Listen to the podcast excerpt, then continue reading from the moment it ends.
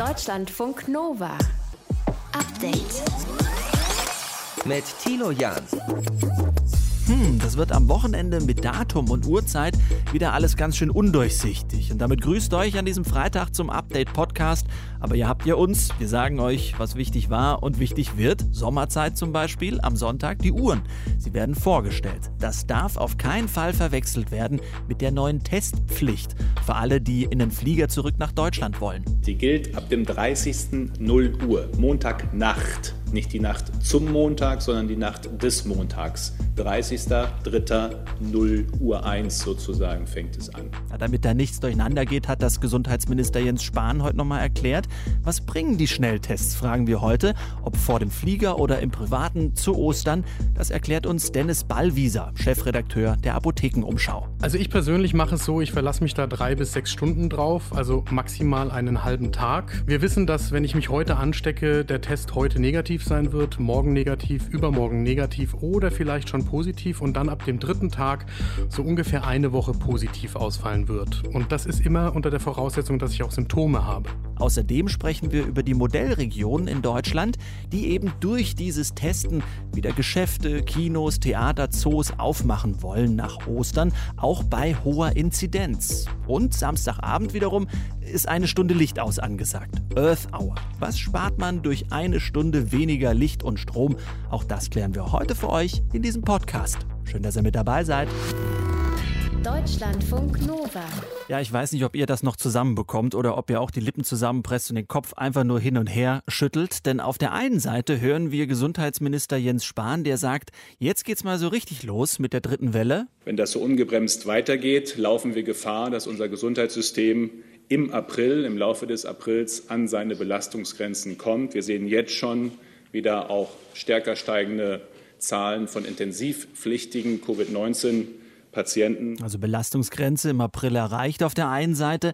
Auf der anderen gibt es Bundesländer, die sich nicht mehr so richtig an die beschlossene Notbremse halten wollen oder sogar lockern wollen. Allen voran das Saarland. Da soll Anfang April nach Ostern ein Modellversuch starten mit geöffneter Außengastro, mit Theatern und Kinos, wo man wieder hin darf. Wie passt das bitteschön alles zusammen? Wie ist das heute diskutiert worden? Klaus Jansen aus unserer Nachrichtenredaktion hat den Überblick. Wie ernst ist denn die Situation jetzt? Ja, also neben Jens Spahn saß heute auch wieder Lothar Wieler vom Robert-Koch-Institut auf der Corona-Pressekonferenz. Und auch der hat nochmal betont, die Wissenschaft ist sich einig, die Lage wird sich allen Prognosen zufolge verschlechtern. Es gibt sehr deutliche Signale, dass diese Welle noch schlimmer werden kann als die ersten beiden Wellen. Wir stehen erst am Anfang dieser Entwicklung. Und wenn wir jetzt nicht sofort massiv gegensteuern, dann werden die Folgen gravierend sein.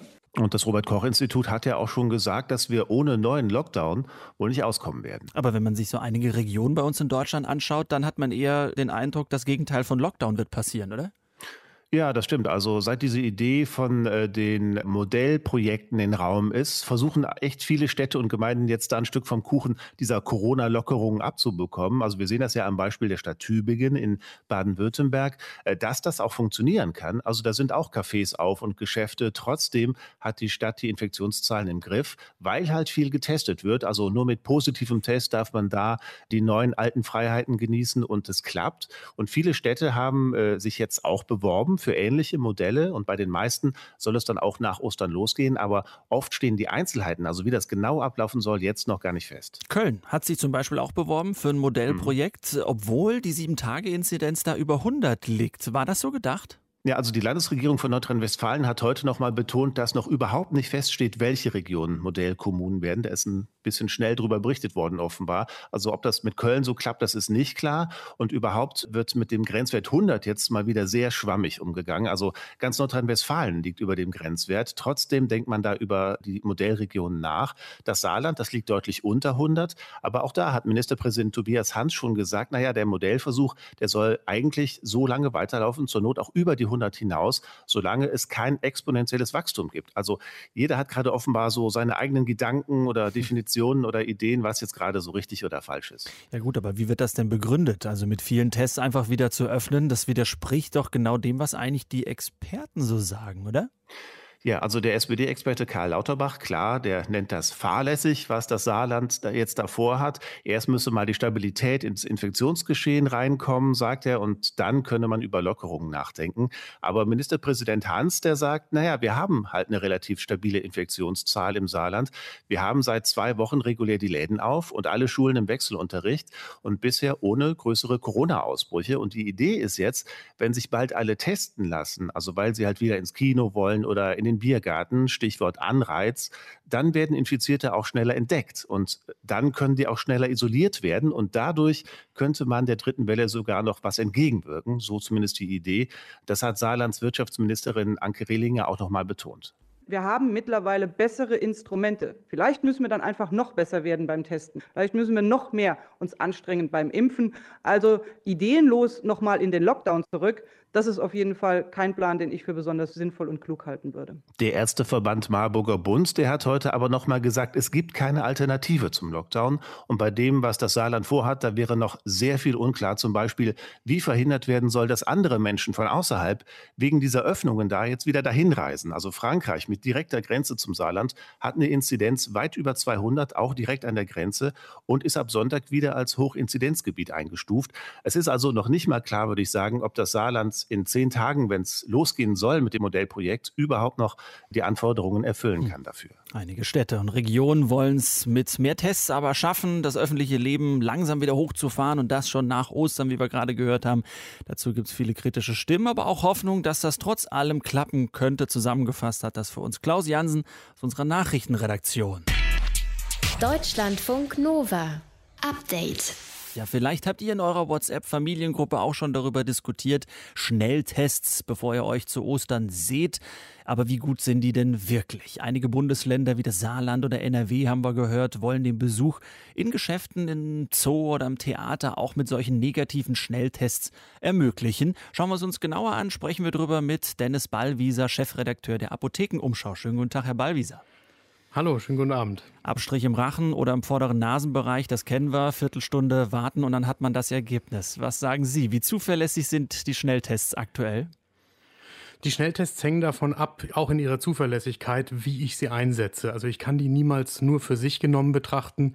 Ich muss immer dran denken, was ich sonst im Leben mache. Und wenn ich mich ansonsten gut an die Regeln halte, Abstand halten, Maske tragen, nicht zu viele Menschen treffen, dann kann ich auch mit einem negativen Schnelltestergebnis etwas anfangen. Mhm. Und das gilt auch für die Menschen, die ich dann treffe. Wenn ich die einfach nur so nehme, statt dass ich die anderen Regeln einhalte, dann sind die Schnelltests vielleicht sogar gefährlich, weil sie mich dann in falscher Sicherheit wiegen können. Hm, ich höre daraus, verantwortungsvoller Umgang ist eben ganz wichtig.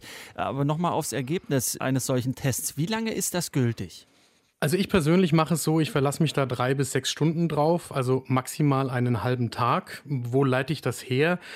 Wir wissen, dass wenn ich mich heute anstecke, der Test heute negativ sein wird, morgen negativ, übermorgen negativ oder vielleicht schon positiv und dann ab dem dritten Tag so ungefähr eine Woche positiv ausfallen wird. Und das ist immer unter der Voraussetzung, dass ich auch Symptome habe. Wenn ich keine Symptome habe, können die Tests eher auch noch mal weiterhin negativ bleiben.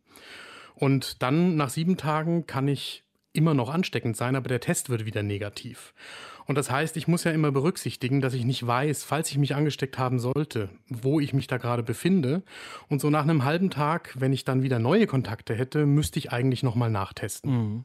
Das heißt jetzt aber auch, wenn ich Sie richtig verstehe, wenn ich ein negatives Testergebnis habe und ich nutze das, um zum Beispiel zur Massage zu gehen oder in den Zoo, dann ist jede Folgehandlung, die dann da rauskommt, die vielleicht aus diesem drei bis sechs Stunden Zeitfenster rausgeht, nochmal neu zu testen oder anzutesten, weil ich dann ja auch wieder andere Menschen getroffen habe? Ja, also nicht, weil ich mich jetzt akut da angesteckt hätte, aber weil es ja sein könnte, dass ich in Wahrheit schon positiv war, aber das Testergebnis noch nicht ausgeschlagen hat. Mhm. Und deswegen wäre der Tipp für die Praxis, sich gerade jetzt in dieser Phase, wo auch noch große Unsicherheit herrscht, für einen Tag, an dem man dann mal was anderes machen will, wieder nicht zu viel vorzunehmen. Mhm. Sind denn die Schnelltests, die ich in Testzentren bekomme oder in der Apotheke, äh, besser als die, die ich zu Hause mache? Die Schnelltests selber, das haben wir auch nochmal bei Herstellern nachgefragt tatsächlich, sind das eigentliche Testkit, die sind identisch. Der Unterschied liegt in dem Abstrichtupfer, der für die vordere Nase ein kleines bisschen anders ist als für den Rachenraum hinten. Mhm. Und der Unterschied ist dann aber natürlich, wer macht den Test. Wenn ich selbst große Schwierigkeiten habe, so ein Teststäbchen mir in die Nase reinzuschieben und da drin rumzustreichen, dann ist es mit Sicherheit angebracht, dass das jemand macht, der das regelmäßig macht. Dann sollte ich in ein Testzentrum gehen. Mhm. Gibt es von Ihnen Empfehlungen, äh, wo man sich einen Schnelltest äh, oder einen guten, zuverlässigen für zu Hause besorgen kann? Der Rat wäre auch in der jetzigen Corona-Situation, das bei den Menschen zu machen, die sich auch, wenn gerade nicht Corona-Pandemie ist, mit der Gesundheit beschäftigen. Also alle, die auch sonst sich um meine Gesundheit kümmern, sind eine gute Anlaufstelle für den Einkauf von Selbsttestkits für zu Hause. Hm. Im Saarland äh, und auch in anderen Modellregionen haben wir schon drüber gesprochen, soll es ja nach Ostern Öffnungsversuche geben, wenn die Inzidenzzahlen das zulassen. Da setzt man sehr stark auf Schnelltests, aber mit einem negativen Ergebnis soll es dann ins Restaurant oder Fitnessstudio Kino gehen gehen. Ist das sinnvoll Ihrer Meinung nach? Da kommen wir wieder zurück zum Anfang. Das hängt extrem davon ab, wie verantwortungsvoll die Menschen damit umgehen. Menschen, die sich auch sonst an die Regeln halten, die werden auch da verantwortungsvoll bleiben. Und andererseits droht da aber ein Anziehen, gerade in diesen Städten mit Modellcharakter, von all denjenigen, die jetzt verständlicherweise vor allem Lockerungen haben wollen. Und das könnte dann auch wirklich sehr negativ enden. Hm, sind wir gespannt, wie das äh, weitergeht. Erstmal vielen Dank fürs Gespräch. Dennis Ballwieser, Chefredakteur der Apothekenumschau. Wir haben über die Schnelltests gesprochen. Schönes Wochenende wünsche ich Ihnen. Danke, ebenso. Deutschlandfunk Nova. Update. Licht aus, Klimaschutz an. Ja, unter diesem Motto äh, werden wir morgen Abend sicher einige Gebäude, Straßenzüge, Sehenswürdigkeiten ganz dunkel erleben. Morgen Abend 2030 findet nämlich die sogenannte Earth Hour statt. Das ist laut der Natur- und Umweltschutzorganisation WWF die größte äh, Klimaprotestaktion der Welt. Und da gibt es beeindruckende Videos auch im Netz zu sehen, wie dann einfach mal das Licht ausgeht. Wir haben uns gefragt, was bringt das eigentlich, diese Aktion? Wie viel Strom, wie viel CO2 werden da eingespart? Ilka Knicker aus unserem Team hat sich es genauer angeschaut. Ilka, kann man denn überhaupt sagen, wie viele Menschen da mitmachen und was gespart wird? Total schwierig. Also WWF, der Organisator, sagt, es gibt natürlich Zahlen so. Also letztes Jahr haben in Deutschland 373 Städte mitgemacht, Unternehmen sagen sie, Geschäfte, weltweit Millionen Menschen. Dieses Jahr haben sich dann wohl 544 deutsche Städte schon angemeldet. Das Problem ist, wie viele jetzt ganz genau mitmachen. Also Menschen auf der ganzen Welt, das ist nicht richtig bekannt. Also man kann sich da auf dieser Website von WWF eintragen und sagen, dass man mitmacht, aber es machen bestimmt auch nicht alle. Aber es gibt ja auch dann noch unterschiedliche Glühlampen und unterschiedlich viele und die Sehenswürdigkeiten, die sind anders beleuchtet. Also ganz genau sagen, wie viel Strom und CO2 da gespart wird, das ist einfach nicht möglich. Es gibt allerdings ein paar Zahlen. Die sind vom Öko-Institut, die haben eine ähnliche Aktion von 2007 mal genauer untersucht und haben diese berechnet. Wenn die Hälfte aller deutschen Haushalte für fünf Minuten, diese Aktion war damals fünf Minuten lang, das Licht ausmacht, dann spart das insgesamt 343 Tonnen CO2. Hm. Mal so eine Einschätzung, ist das viel? Nee, also, das ist eigentlich sogar sehr, sehr wenig. Ich habe mal versucht, einen Vergleich zu finden. Das ist so viel wie 33 Durchschnittsdeutsche, von denen man immer so spricht, im Jahr an mhm. Emissionen verursacht. Ja, aber trotzdem war das ja jetzt Stand der Aktion 2007. Könnte mhm, also ja, morgen dann doch deutlich mehr bringen, oder? Ja, also ich habe mal versucht, so eine grobe Rechnung zu machen, weil es diese Zahlen einfach nicht gibt. Ich habe geguckt, was verbrauchen meine drei Lampen hier so im WG-Zimmer und wie viel könnte ich sparen, wenn ich die ausschalte und wie viel könnte vielleicht die halbe Welt sparen, wenn sie mitmacht und jeder und jede auch auf ungefähr drei Lampen verzichtet. So klar, wissenschaftlich nicht haltbar, aber ich habe versucht, einen Überblick zu machen. Ich komme hier bei meiner fixen Rechnung auf 28.433,5 Tonnen CO2-Ersparnis. Das mhm. ist mehr klingt auch ganz toll, ne? Aber es ist einfach immer noch kaum was. Also ich habe mal versucht, einen Vergleich zu finden. Ein Tempolimit von 130 km/h in Deutschland würde pro Jahr zwei Millionen Tonnen CO2 einsparen. Hm. Das ist 70 Mal so viel wie die Earth Hour, wenn die Hälfte der Welt mitmachen würde. Und auch diese zwei Millionen muss man mal dazu sagen, das ist in dieser ganzen großen Klimarechnung jetzt auch nicht so der Mega-Batzen. Deutschlands hm. CO2-Emissionen liegen so bei 800 Millionen Tonnen im Jahr.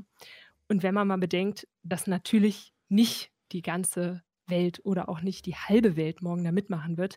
Die Stromersparnis ist da eher so eine kleine Nummer, eher Peanuts. Also können wir schon mal festhalten, äh, das macht jetzt nicht den großen Wurf, aber das Ganze hat nee. natürlich symbolischen Charakter.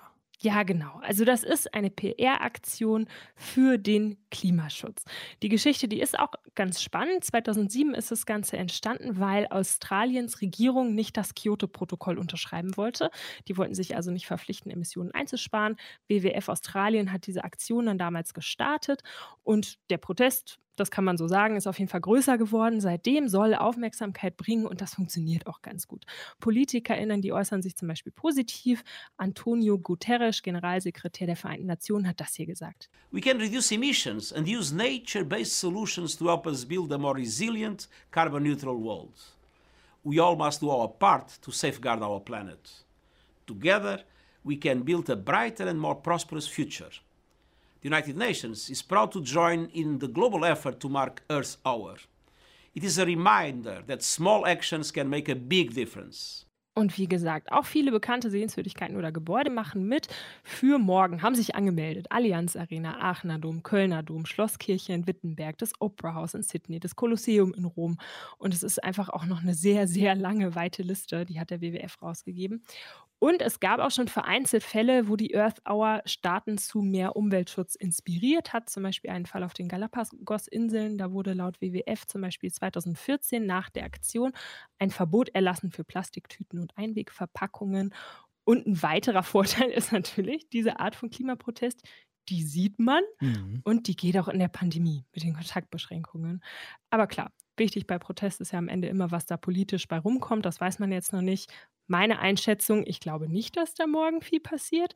Aber trotzdem, warum nicht mitmachen? Schaden tut es ja eh nicht und Zeichen setzen ist ja auch gut. Na klar. Morgen ist Earth Hour 2030 bis 21.30 Licht aus auf der ganzen Welt, um zu symbolisieren, mit dem Klimawandel geht es voran und wir müssen da was tun. Das übrigens nicht zu verwechseln mit dem, was mein Vorschlag in Köln war, zu Karneval das Licht immer an und auszumachen. Ne? Das ist dann wieder was ganz anderes. Deutschlandfunk Nova. Update. Hm, man steigt da so unbedacht ein und fühlt sich wie zu Hause beim Carsharing. PIN eingeben, Telefon koppeln, Freisprecheinrichtung, Musik an und ab Fahrt. Der ADAC hat aber festgestellt, es hapert da mit dem Datenschutz bei Carsharing-Autos zu mieten. Die greifen unter Umständen Infos von unserem gekoppelten Telefon ab. Auf was man da achten muss, hat Deutschlandfunk Nova-Reporter Christian Schmidt herausgefunden für uns und sich dafür natürlich erstmal ein Carsharing-Auto reserviert. Also viele werden das vielleicht schon mal gemacht haben. Ich erkläre es nochmal für alle. Ich habe jetzt eben das Auto über die Carsharing-App reserviert. Das stand bei mir in der Nachbarschaft, so ein kleiner Fiat 500 und jetzt stehe ich davor, kann das über die App öffnen und jetzt ist es offen. Diese Carsharing-Autos sind ja immer super modern, also kann ich mein Smartphone jetzt verbinden mit USB oder Bluetooth. Das hat ein paar Vorteile. Ich kann Musik hören, ich kann die Navigation von meinem Handy auf dem großen Display im Auto sehen, habe eine Freisprecheinrichtung und manchmal klappt sogar über Spracheingabe zu WhatsAppen. Über USB lädt gleichzeitig das Handy auf, was ja nicht unwichtig ist, weil wir das später wieder brauchen, auch um das Auto abzuschließen. Aber sobald das Handy mit dem Auto verbunden ist, beginnt ein reger Austausch. Telefonbuchkontakte, Namen, Adressen, Telefonnummern, Nachrichten, Standortdaten, Reiserouten, Aufenthaltsorte, Zugangsdaten, Benutzernamen, Passwörter. So ein modernes Infotainment-System in einem Auto ist ziemlich wissbegierig, weil klar, es wurde für Leute gebaut, denen das Auto gehört und wo es ja auch sinnvoll ist, ein paar Sachen zu speichern und nicht fürs Teilen wie beim Carsharing. Und wer denkt, dass er einfach am Ende der Fahrt nur die Verbindung trennen muss, um die Daten wieder zu löschen, liegt leider falsch, sagt Johannes Boos vom ADAC. Das ist so einfach nicht. Es gibt zwar die Funktion Smartphone entkoppeln, damit wird aber nur die reine Verbindung getrennt zwischen dem Auto und dem Smartphone, aber die Daten bleiben eben teilweise noch gespeichert, zum Beispiel die letzten Ziele im Navigationsgerät. Das heißt, der nachfolgende Nutzer im Mietauto oder im Carsharing-Auto, der sieht dann noch die letzten Ziele, die Sie eben angesteuert haben was auch immer er dann mit dieser Information vorhat. Trotzdem will ich das natürlich nicht. Und deshalb schaue ich im Infotainment-System, wie ich die Daten von meinem Telefon wieder rauslöschen kann. So, ohne euch jetzt mit äh, Menüführung langweilen zu wollen, aber hier gibt es die Kategorie Telefon. Da geht das schon mal nicht. Ähm, es wird aber angezeigt, kein Telefon mehr verbunden zu den Einstellungen, um das Telefon zu koppeln. Ich will ja gar nicht koppeln, ich will eigentlich meine Einstellungen zurücksetzen. Es beginnt ein längerer Spaziergang durch die Untermenüs. Die ADAC-Untersuchung hat gezeigt, wer wirklich alle Daten weghaben will, muss im Bordsystem des Carsharing-Autos die kompletten Fahrzeugeinstellungen zurücksetzen. Und diese Funktion ist wirklich tief im System versteckt, sagt Johannes Boos. Wer diese Funktion Werkseinstellungen zurücksetzen auf die Schnelle nicht findet, der sollte zumindest mal sein Smartphone entkoppeln. Diese Funktion ist meistens etwas einfacher zu finden und vor allen Dingen, er sollte sich auch von nativen Apps abmelden. Native Apps, das sind so Anwendungen wie Spotify oder ähnliches, die bereits im Onboard Entertainment System vorprogrammiert sind. Und wenn man sich eben da von seinem Account nicht abmeldet, dann kann es sein, dass der nachfolgende Nutzer diese Dienste weiterhin nutzen kann. Heißt zum Beispiel, wenn Spotify auf dem Entertainment-System im Auto vorinstalliert ist, kann es sich die kompletten Zugangsdaten vom Handy ziehen. Und hier ist dann für mich Schluss. Ich will nicht, dass andere Leute sehen, welche Playlisten ich irgendwann besoffen zusammengezimmert habe. Ich suche in meinem Fiat 500 Carsharing-Auto immer noch nach der Funktion, die alles zurücksetzt. Dann muss ich in die Einstellung. Im ersten Menüteil ist es nicht. Radioeinstellungen, Audio, Telefon, Bluetooth.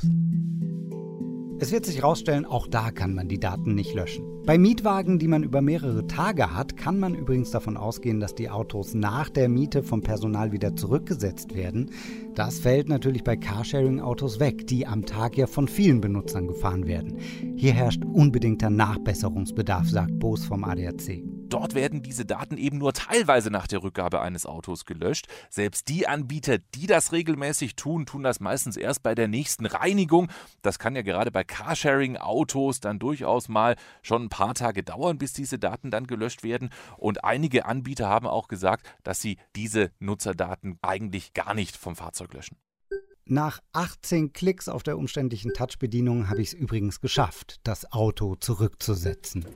Namen, Adressen, Telefonnummern, Nachrichten, Reiserouten, Aufenthaltsorte, Benutzernamen und Passwörter gehören jetzt wieder mir. Und auch meine peinliche Spotify-Playlist. Yes. Ja, und für Britney Spears ist es definitiv noch zu früh, Christian. Danke fürs Thema, haben wir wieder was gelernt, welche Daten beim Carsharing gesaugt werden. Deutschlandfunk Nova. Update. Deutschlandfunk Nova ist hier an diesem Freitag. Es geht jetzt bei uns um intergeschlechtliche Kinder.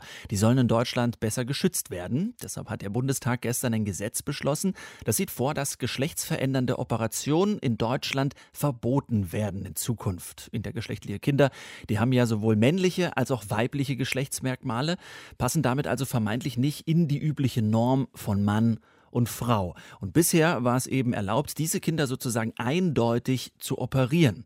Betrifft das viele? Ja, intergeschlechtliche Kinder kommen in einer Häufigkeit bei uns zur Welt wie etwa rothaarige Menschen oder Zwillinge. In Zukunft sollen also diese geschlechtsverändernden Operationen bei Kindern verboten werden. Annik Krämer vom Zentrum für Geschlechterstudien Gender Studies der Uni Paderborn. Ist das eine gute Nachricht für die Kinder?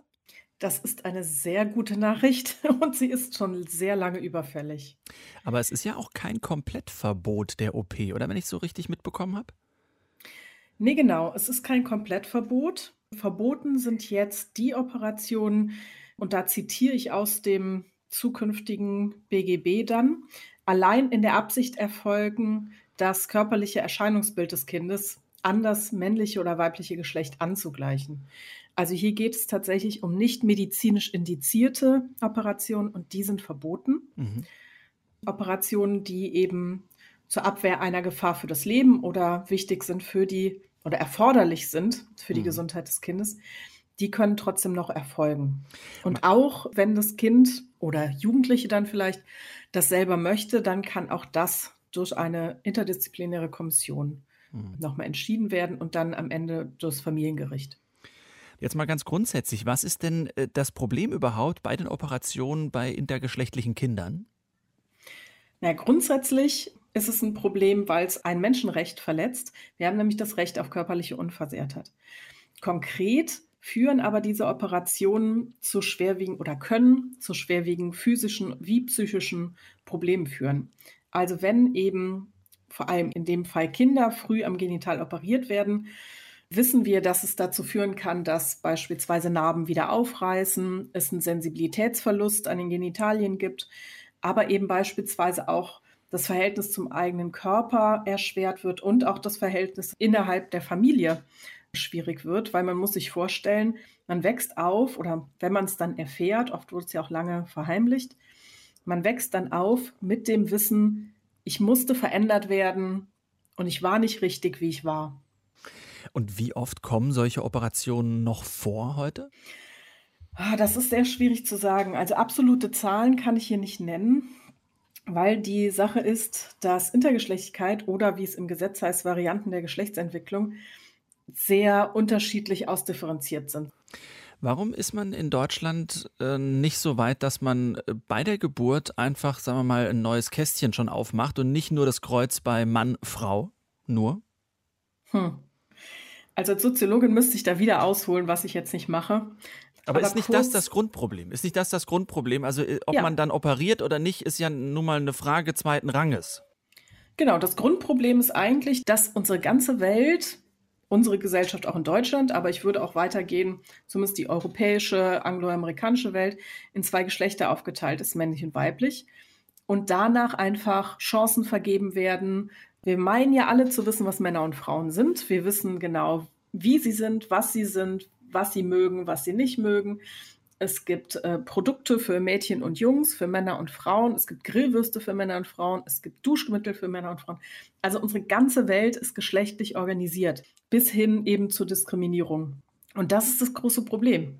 Wenn wir einfach anerkennen würden, dass auch biologisches Geschlecht eine Varianz hat, und alle Körper unterschiedlich aussehen und es eben zwei Pole gibt, die man auch männlich und weiblich nennen kann, und wir alle mehr oder weniger dazwischen sind, gäbe es halt weniger Probleme. Aber da sind wir nicht. Geschlechtsverändernde Operationen bei Kindern in Deutschland soll in Zukunft verboten werden. Der Bundestag hat dazu ein Gesetz beschlossen. Einschätzungen dazu waren das von Annik Krämer vom Zentrum für Geschlechterstudien Gender Studies der Uni Paderborn. Deutschlandfunk Nova. Update. Ja, wer wird's? Das weiß man heute immer noch nicht.